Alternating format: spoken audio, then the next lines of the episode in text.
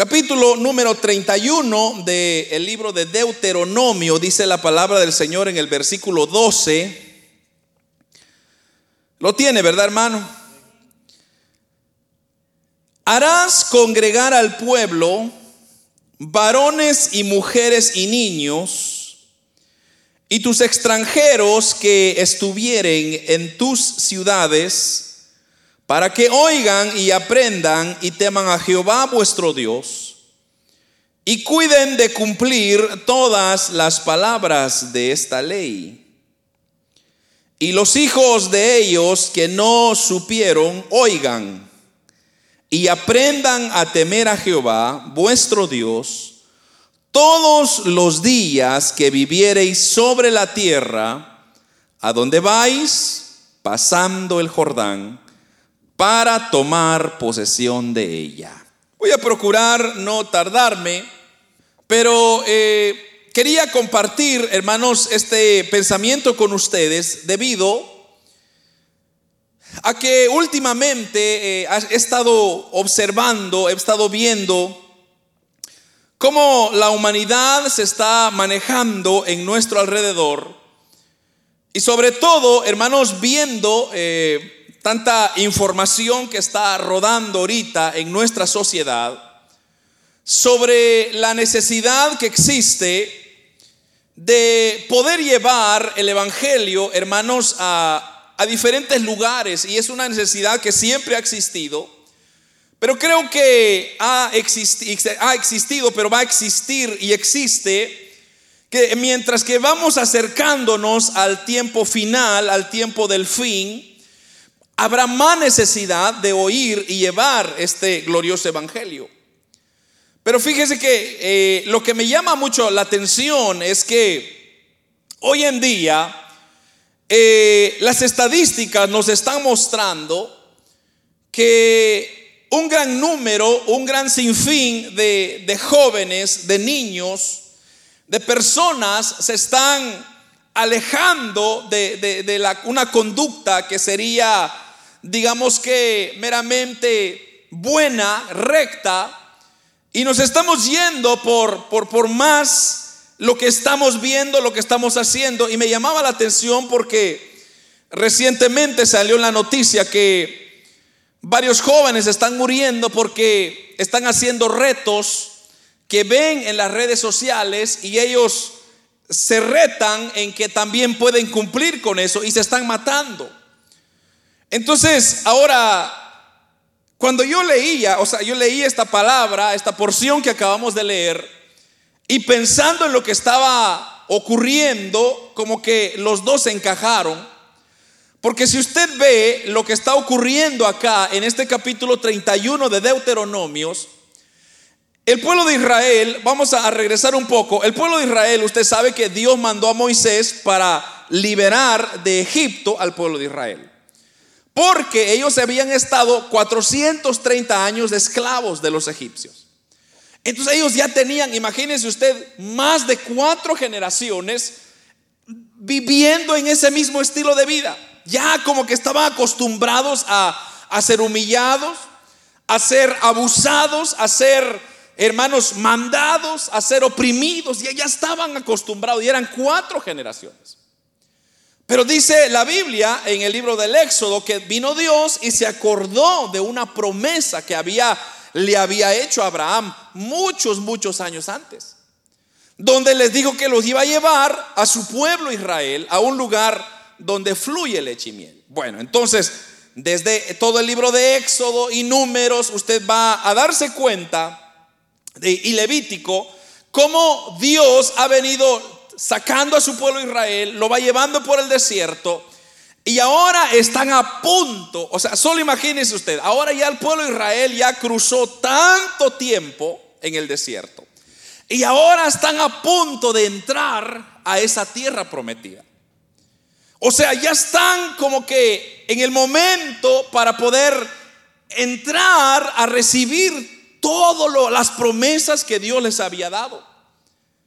Ahora, cuando yo le digo, meditaba en esto, yo, yo decía, bueno, Dios ya había dado su promesa, Dios ya había dado su palabra y Dios la iba a cumplir.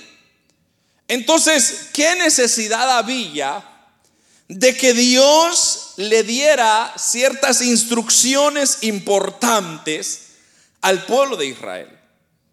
¿Por qué era necesario que Dios le volviera a decir qué era lo que tenía que hacer el pueblo de Israel antes de entrar y poseer la tierra prometida? Una de las cosas que yo vi, por ejemplo, en el capítulo, o en sí, en el versículo 12, la primera parte ahí, antes de la coma, usted va a ver, mire lo que dice, harás congregar al pueblo, ese es uno, luego dice, varones, mujeres y niños, tres, la tercera parte, y tus extranjeros que estuvieran en tus ciudades, pero ¿qué dice? para que oigan y aprendan y teman a Jehová vuestro Dios. Vamos por partes. Un error que muchos de nosotros cometemos es que ignoramos muchas veces la vida de los seres más queridos que nos rodean. Y cuando digo se nos olvida o ignoramos es porque no le ponemos mucha atención. Y estoy hablando de los tres grupos que está hablando acá, que son los hombres, los varones, las mujeres y los niños. Son tres, digamos que etapas o elementos que son muy, muy, muy importantes en la vida. Que no podemos nosotros, hermanos, separarlos, sino que tenemos que prestarle atención. O sea, en otras palabras, tenemos que nosotros prestar atención a los varones, a las mujeres y a los niños de igual. Porque, como dije, uno de los errores que nosotros cometemos es que ignoramos a los niños y, los dejamos que ellos crezcan por sí solos, cuando en realidad nosotros tendríamos que ser los guías, los ejemplos para cada uno de ellos. Según una publicación hecha recientemente en una, un, periódico que se llama The US Center for World Missions, que a nivel mundial 85% de todas las personas que deciden aceptar a Jesucristo lo hacen dentro del periodo de 4 a 14 años. O sea, de los 4 años a los 14 años, la mayoría de personas que prosigue o decide seguir a Jesús a esa edad fueron que fueron conmovidos, fueron tocados. Otras estadísticas informan que el 90% de los líderes de las iglesias evangélicas aceptaron cuando fueron niños.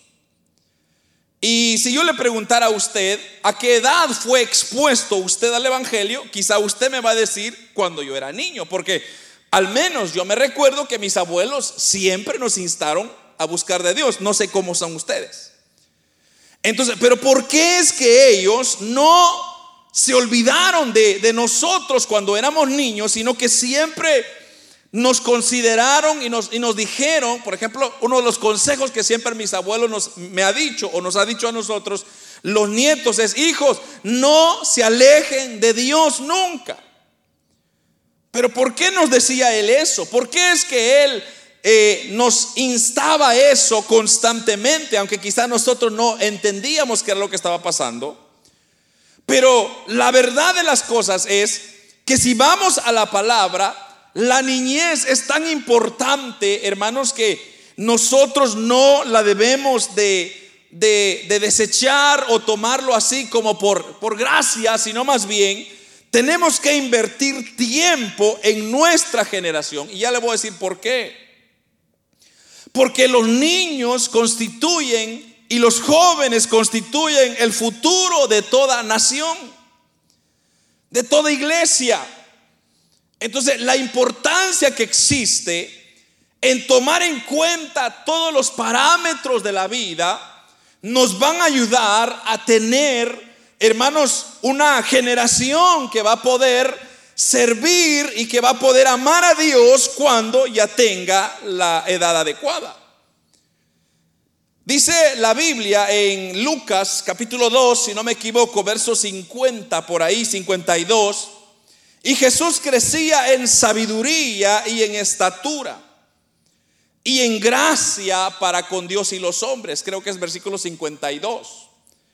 Pero ¿qué es lo que está diciendo ahí ese texto? Está diciendo que Jesús estaba creciendo en sabiduría, en estatura y en gracia para con Dios.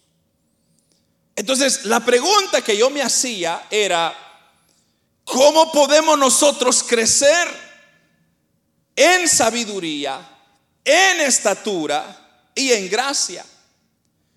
¿Por qué son necesarios esos elementos? Entonces, me llamaba la atención, como dije, porque cuando usted ve la noticia, usted se está dando cuenta que ahorita, hoy en día, la generación de jóvenes que están estudiando, por lo menos en la high school ahorita, hermanos, no hay futuro en ellos. Muchos de ellos están siendo apuñalados, están terminando en las cárceles, están, hermanos, eh, terminando en las drogas. Y la pregunta que yo me hacía era, ¿por qué es que esta generación está tan malvada, tan, tan errada? Pero es por una simple razón y es que, hermanos, hay acceso a mucha información. Si usted ve las películas de hoy en día, ¿a qué le incitan las películas? A la violencia. Los videojuegos, ¿a qué lo incitan hoy en día? A la violencia. Pero entonces el Señor me decía, bueno, y entonces, ¿qué estamos haciendo nosotros para contrarrestar estos elementos que le están queriendo cambiar el futuro de nuestros hijos, de nuestras mujeres, de nuestros esposos? ¿Qué estamos haciendo al respecto? Lo que yo veo es que la mayoría no está haciendo absolutamente nada. Porque en vez de nosotros ayudarles a mostrarles el camino correcto, quizá estamos hasta colaborando para darles a ellos los recursos para que se pierdan más. Porque el regalarle una consola no le va a ayudar a ser un mejor hijo. Es más, lo está consintiendo para que se llene de otras cosas y después termine alejado de los principios de la familia o del hogar. Entonces, ahora, como le dije, tomando eso en cuenta, vengo yo y encuentro esta porción acá. Entonces, Dios, de igual manera, quizá el pueblo de Israel, como dije, ya estaba para entrar en una tierra nueva.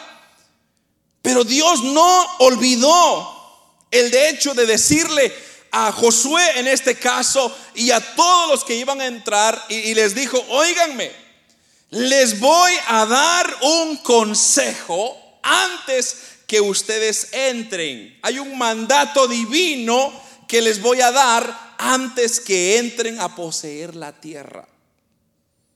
Ahora, lo que yo me preguntaba era, ¿por qué Dios hizo eso si tal vez la generación no era tan perversa como ahora, como hoy en día?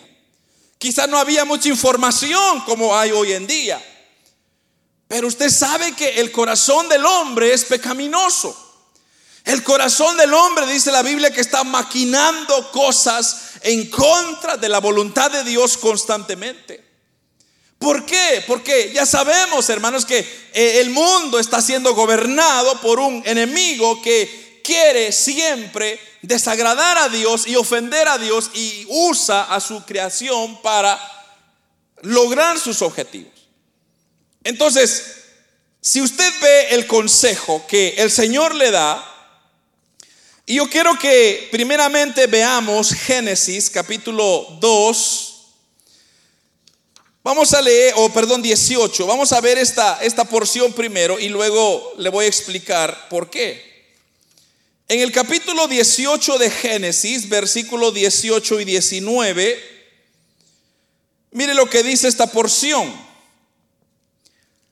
habiendo de ser Abraham una nación grande y fuerte, y habiendo de ser en él benditas todas las naciones de la tierra, porque yo sé que mandará a sus hijos y a su casa después de sí, que guarden el camino de Jehová haciendo justicia y juicio para que haga venir Jehová sobre Abraham lo que ha hablado acerca de él. Pero si quiere, leamos el versículo 16 para que usted entienda toda la porción que, que estoy leyendo, para que tenga más sentido. Pero mire, el versículo 16 dice, y los varones se levantaron de ahí y miraron hacia Sodoma, y Abraham iba con ellos acompañándolos. Y Jehová dijo, ¿encubriré yo a Abraham lo que voy a hacer? Habiendo de ser Abraham una nación grande y fuerte, y habiendo de ser bendita por todas las naciones de la tierra. Versículo 19 de una vez, porque yo sé que mandará a sus hijos y a su casa después de sí, que guarden el camino de Jehová haciendo justicia y juicio, para que haga venir Jehová sobre Abraham lo que ha hablado acerca de él.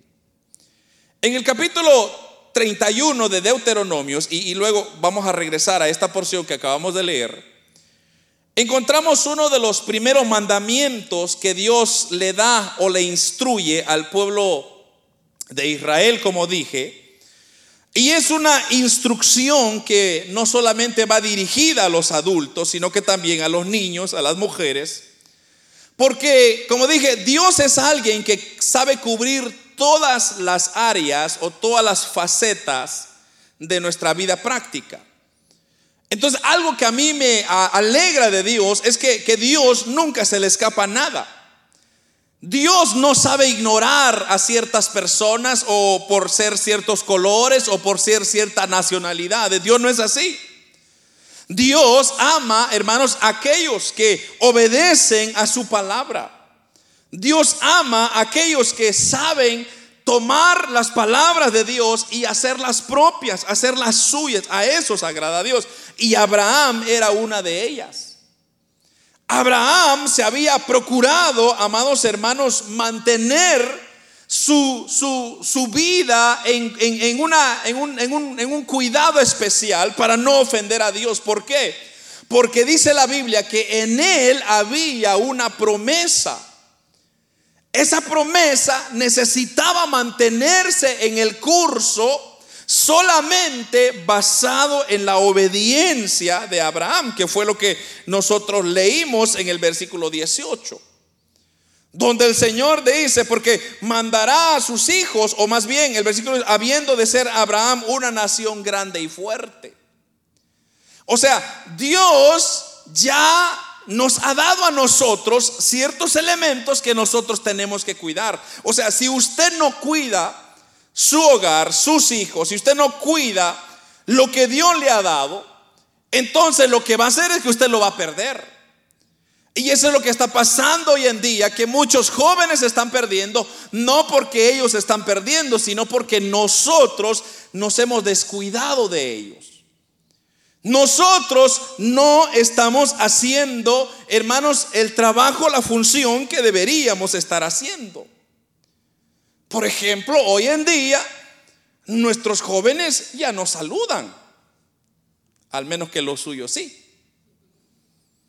Usted se recuerda hace unos años atrás, usted no se podía pasar enfrente de unos adultos y por lo menos decir, hola, buenos días, buenas tardes, buenas noches. Se, se recuerdan, ¿verdad, hermanos?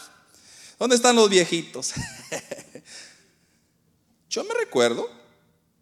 O, cuando usted se levantaba de la mesa, ¿qué decía? Muchas gracias, con permiso.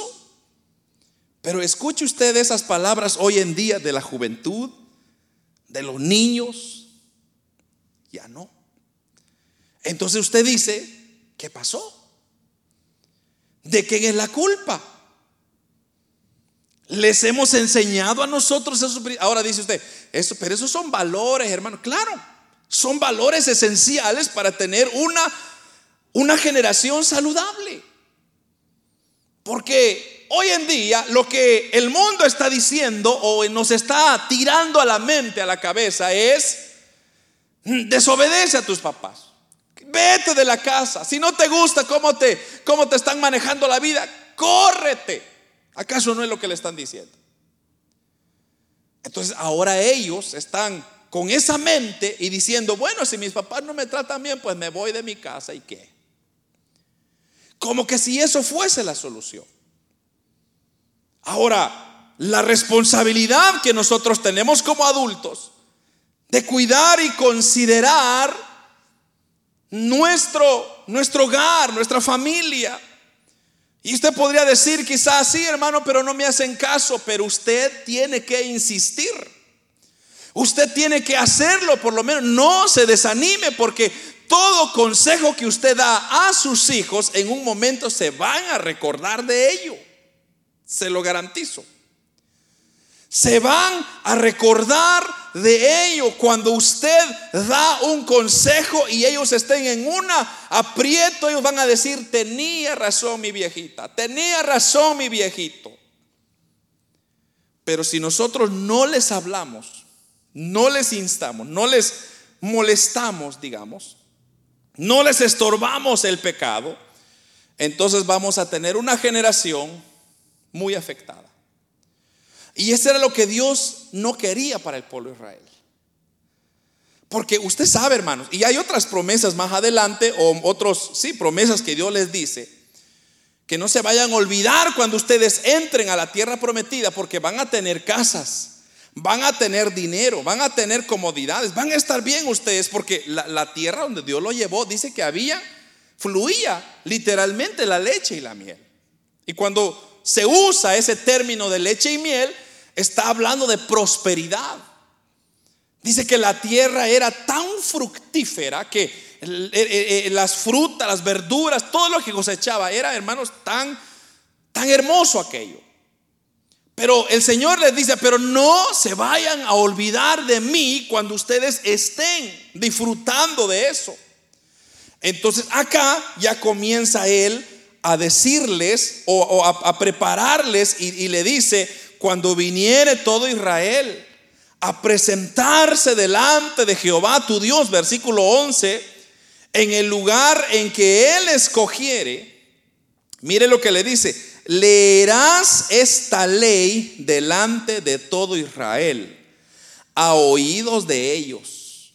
Entonces lo primero que le dice es, harás congregar al pueblo varones, mujeres y niños. O sea, no se vayan, no vayan a olvidar a los niños. Porque los niños necesitan oír mi palabra. Y luego dice, y tus extranjeros que estuvieren en tus ciudades, para que oigan, pero que también aprendan y teman a Jehová vuestro Dios y cuiden de cumplir todas las palabras de esta ley. ¿Cuál es la ley? La Biblia, la palabra de Dios. ¿Por qué? Porque, hermanos, como repito, la intención de Dios es que le vaya bien a la humanidad. En ningún momento Dios ha deseado que el hombre le vaya mal. No, la intención de Dios desde un principio fue que le vaya bien.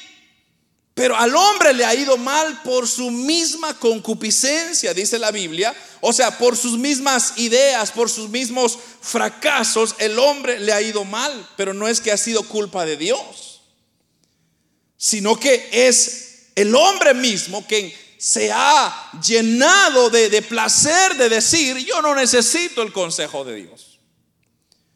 Entonces, durante el ministerio de Jesús, también él le mostró la importancia que tenían los niños. Por ejemplo, en una ocasión, si no me equivoco, capítulo 19 de San Mateo, mire, búsquelo conmigo para que para que lo vea que no le estoy mintiendo. Mateo capítulo 19 versículos 13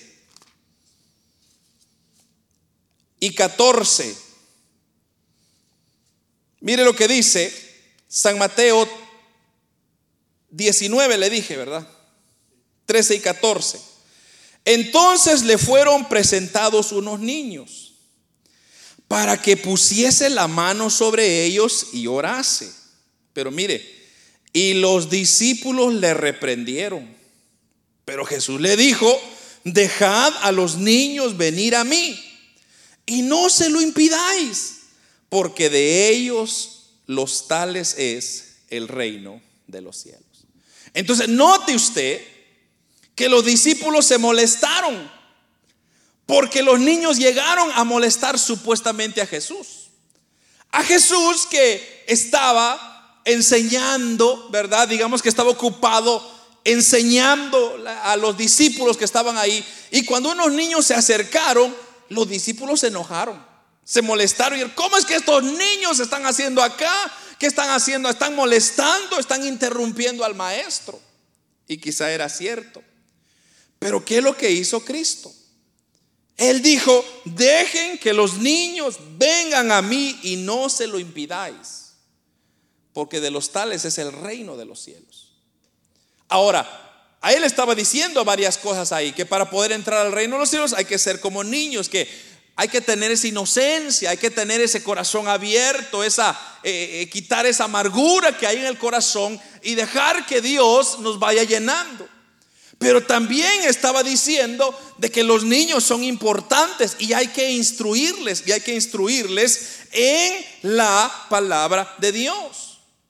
Porque de esta forma, cuando ellos van creciendo, se van a ir recordando de todo lo que usted les ha enseñado, de todo lo que la palabra les ha mostrado. Y ellos van a llegar a ser grandes personas en nuestra sociedad. Si nuestra sociedad no instruye a estos jóvenes, porque hermanos, la cárcel no va a ayudar a nadie, sino que la cárcel lo único que va a hacer es que va a crear más delincuencia. Porque la cárcel es lo único que hace es que cuando sacan a las personas de regreso a la sociedad, ellos llegan a ser peor de lo que entraron. Porque aprenden a hacer más mañas de lo que entraron. Entonces, la solución es instrucción. Rehabilitación. La instrucción es ayudarlos adaptarse a la sociedad, que sean buenos ciudadanos, que tengan buenos principios. Que tengan, hermanos, un, estilo de vida que, que, vaya cerca, porque no vamos a ser, digamos que perfectos en la integridad, pero que vaya cerca de la integridad. Pero ahora, ¿quiénes son los responsables de eso?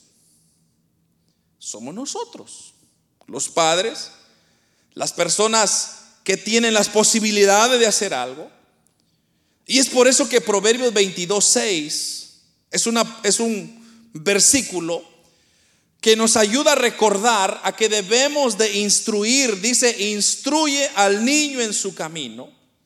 Y aun cuando fuere viejo, no se apartará de él. Pero note lo que está diciendo, que dice, instruye. Instruye es tomar el tiempo para poder enseñarle a nuestros hijos lo, que, es correcto. Me recuerda de una historia, ahí por los años 700, por ahí, 780, 1780, por ahí. Ahí en, Inglaterra nace un, un, muchacho que se llamaba Robert, Roberto Rakes, creo que es el apellido. Y él era una persona que amaba a Dios y que sus papás lo habían metido en la iglesia y él había aceptado a Cristo. Y él tenía una carrera que era el periodismo, el, escribir, el, andar informando noticias. Entonces, enfrente de la oficina de él, él estaba como que en un downtown, digamos, en el centro turístico del, del país o de la ciudad. Y él podía ver o tenía acceso, su ventana tenía acceso a diferentes calles. Y dice que él comenzó a ver cómo varios niños de muy temprana edad comenzaron a, invadir las calles y, a robar. Entonces él comenzaba a observar y comenzaba a decir, bueno, eh, allá iban las personas caminando y rápido le, bajaban los bolsos a las mujeres, le bajaban el dinero a los... O sea, era un, era un hermano, es un crimen, pero increíble, de puros niños.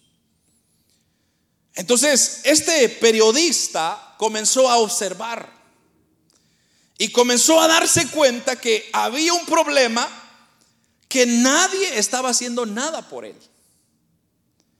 sino que todo mundo como que estaba adaptándose a que, ah, ahí en ese barrio, ahí roban.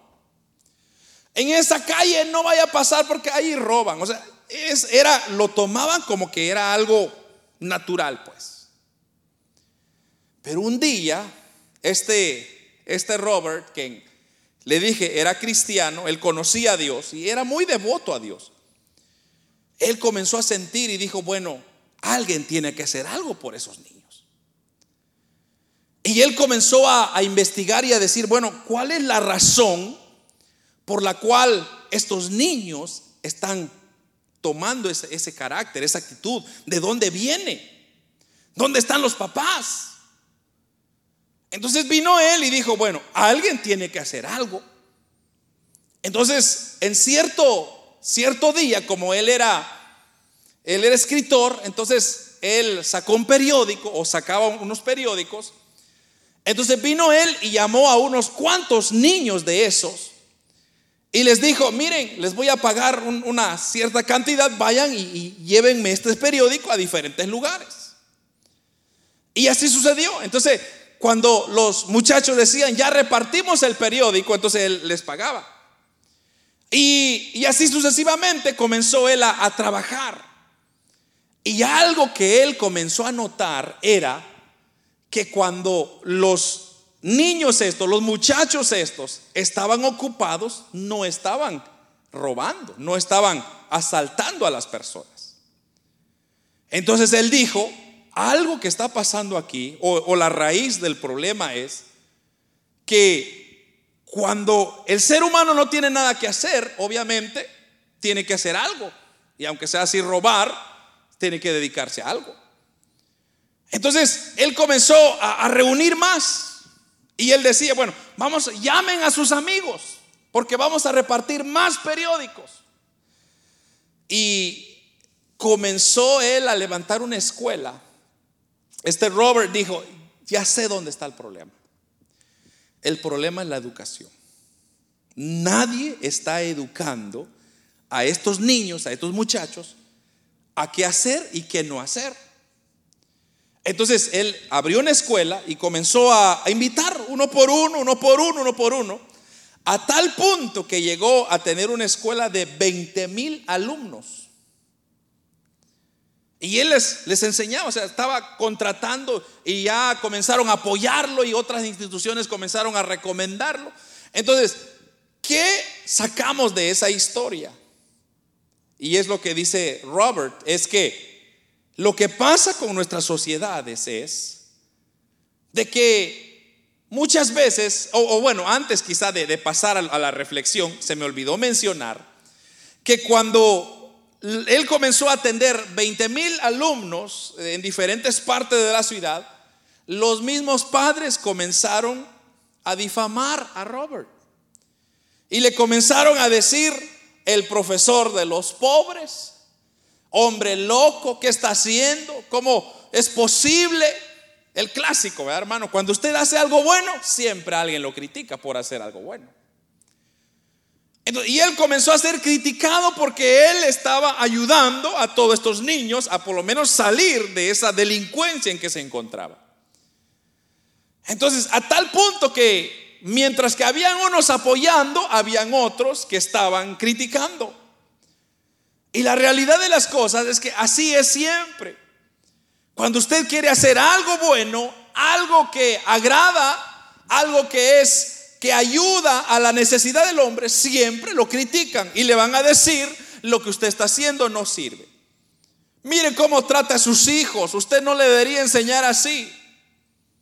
Pero nosotros, o sea, los que están criticando, no nos ponemos al otro lado de la moneda y decir, bueno, ¿acaso yo sí tengo mejores hijos, más educados, más capacitados? ¿Acaso estoy ayudando a más niños?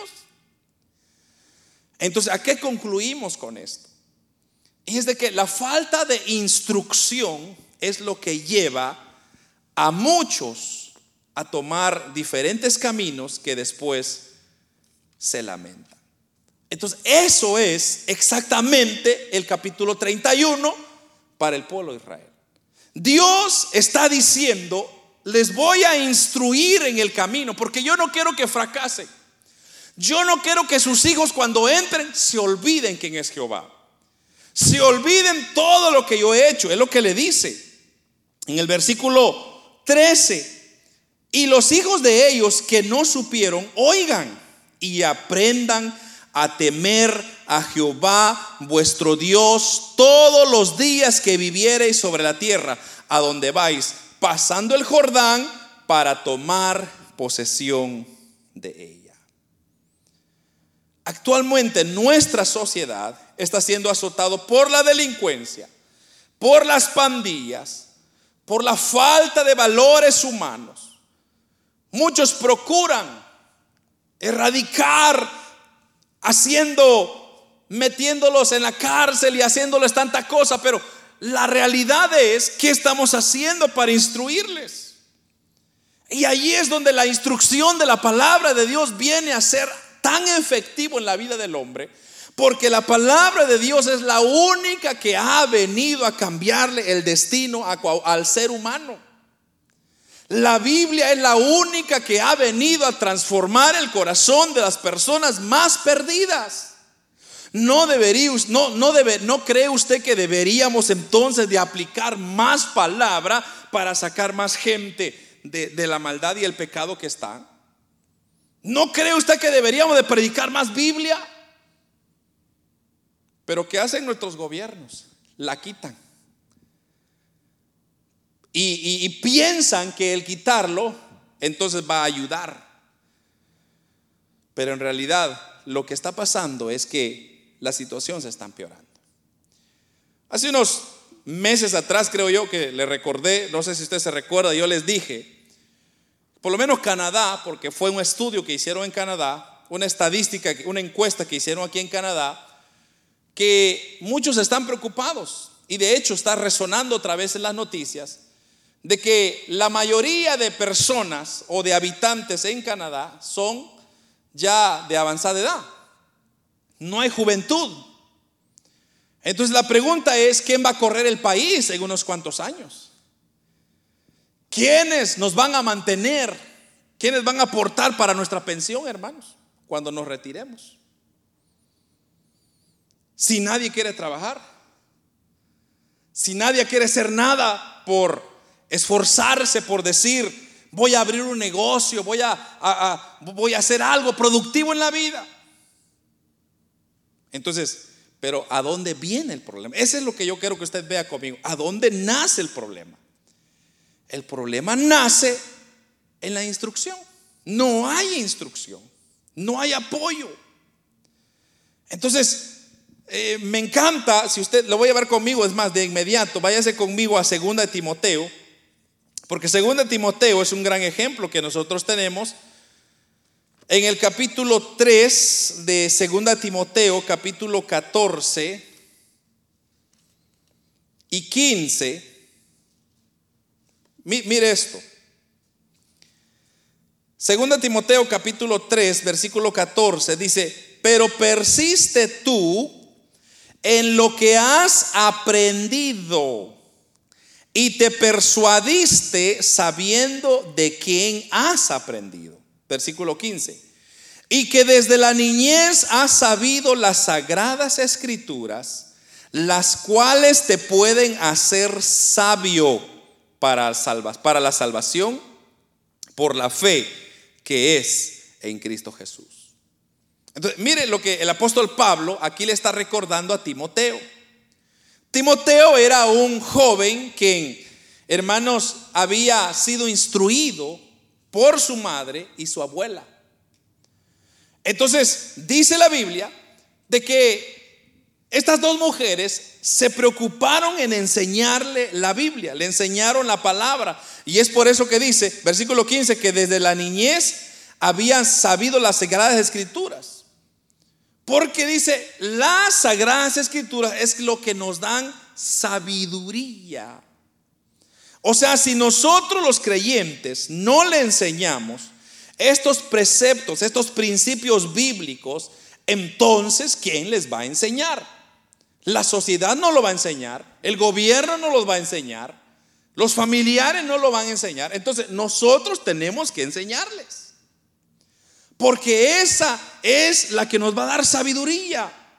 Por eso dice, a ser sabio para la salvación por la fe en Cristo Jesús. O sea, todo lo que usted siembra, usted le va instruyendo a sus hijos, hijos, no se olviden de Dios. La palabra de Dios dice que si ustedes desobedecen a Dios, va, les va a ir mal en algún momento. Yo no quiero que les vaya mal. ¿Alguien acá le desea que sus hijos le vaya mal? Yo creo que nadie. Si somos humanos, eso es inhumano. Yo deseo que mis hijos le vayan bien. Entonces, pero también no solamente puedo desearles. Tengo que trabajar en enseñarles, en decirles a través de mi ejemplo y a través de la palabra. Porque ese es un error que se comete hoy en día. Y es de que nosotros queremos que nuestros hijos se perfilen, pero nosotros no. No puede ser. Tiene que ir de la mano. Si yo quiero que mis hijos le vaya bien, yo tengo que procurar que me vaya bien. Si yo quiero que mis hijos sean obedientes a la palabra, yo tengo que también asegurarme que yo sea obediente a la palabra. Porque si no, ellos me van a decir en mí, me van a echar en cara y van a decir, ¿cómo es posible que tú quieres, verdad? Es como un día un borracho le dijo a su hijo, hijo, no vayas a ser borracho, pero con la cerveza en la, en la mano. Es imposible, porque usted el ejemplo que le está dando es que es bueno estar borracho. Y cuando usted se emborracha, comete locuras y ellos van a cometer locuras. Entonces, esto, hermanos, es una responsabilidad que el apóstol Pablo está haciendo mención acá y diciendo, Timoteo, no te, no, no te vayas a olvidar de las enseñanzas que se te dieron desde tu niñez. Aplícalas, trabaja en ellos, porque esas te van a ayudar a ser sabio en la vida.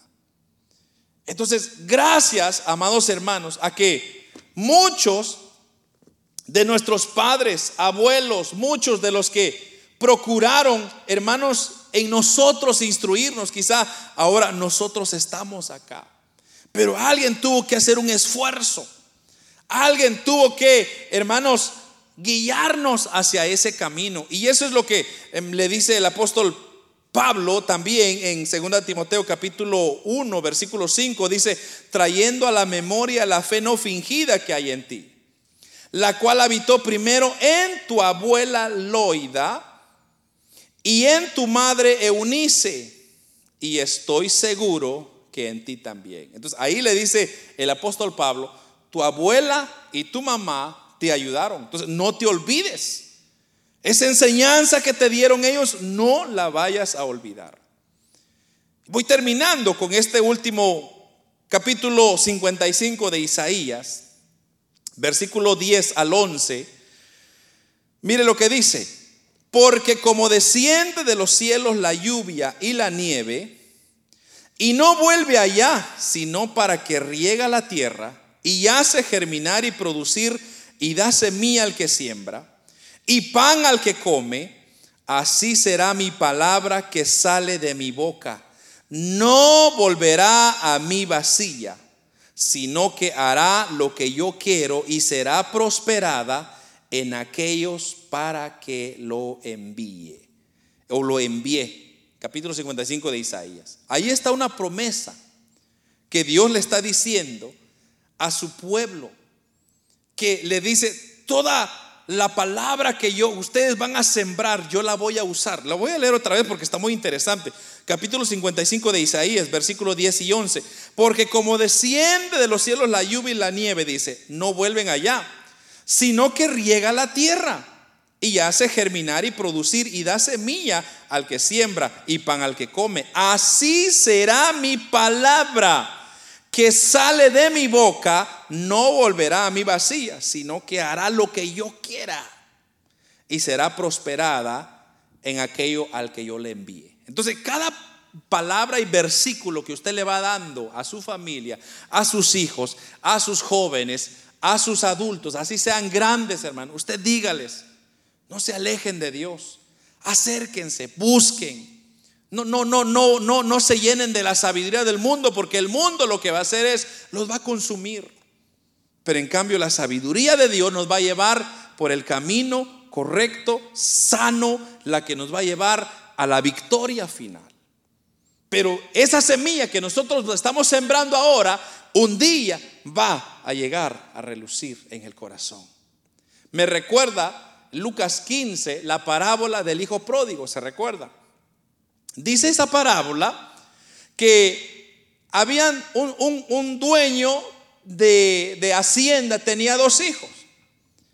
Y vino uno y le dijo, ¿sabes qué, papá? Yo quiero mi herencia. Dame mi herencia ya. Ya, ya estoy cansado, ya estoy grandecito. Dame lo que a mí me pertenece. Entonces vino el padre y le dijo, bueno, ¿estás seguro, hijo? Porque todavía hay tiempo. No, dámelo ahorita. Y se lo dio. Entonces, cuando el padre le da su herencia, dice la Biblia, o dice esa parábola, que vino él y dijo, tengo mis medios, ya tengo dinero, lo que me dio mi papá, no me costó, así que me voy a ir con mis amigos y voy a celebrar, voy a disfrutar la vida. Y bueno, y dice que se acabó toda la herencia que su padre le dio. Y terminó casi comiendo la comida de los cerdos. No la probó, pero me imagino que quizá de tanto hambre que la, la probó, pero llegó a ese nivel tan bajo. Entonces, pero hay algo que cuando él estaba en ese momento bajo, que se le vino al corazón, a la mente, y fueron las palabras que le había instruido su papá de hace muchos años. Donde le dijo, cuando tú estés en tus tiempos más bajos, recuerda que Dios ahí está contigo. Solamente tienes que clamar a Él, tienes que decirle a Él, preguntarle a Él y vas a ver que Dios te va a oír. Y así dice que se le vino un pensamiento y dijo, bueno, ¿cómo es posible que en la casa de mi papá hasta los jornaleros comen bien? Y yo aquí, teniendo un padre con abundancia, estoy comiendo comida de cerdos. ¿Cómo es posible? Entonces dice él, me voy a levantar, voy a pedirle perdón, voy a decirle, Padre, he ofendido el cielo, eh, eh, he ofendido contra ti, contra el cielo, perdóname. Pero esas palabras que salieron del corazón de él fueron las instrucciones que este padre le había dado desde mucho tiempo. Entonces, cuando usted siembra en el corazón de sus hijos, cuando usted siembra en el corazón de su familia, un día la van a cosechar.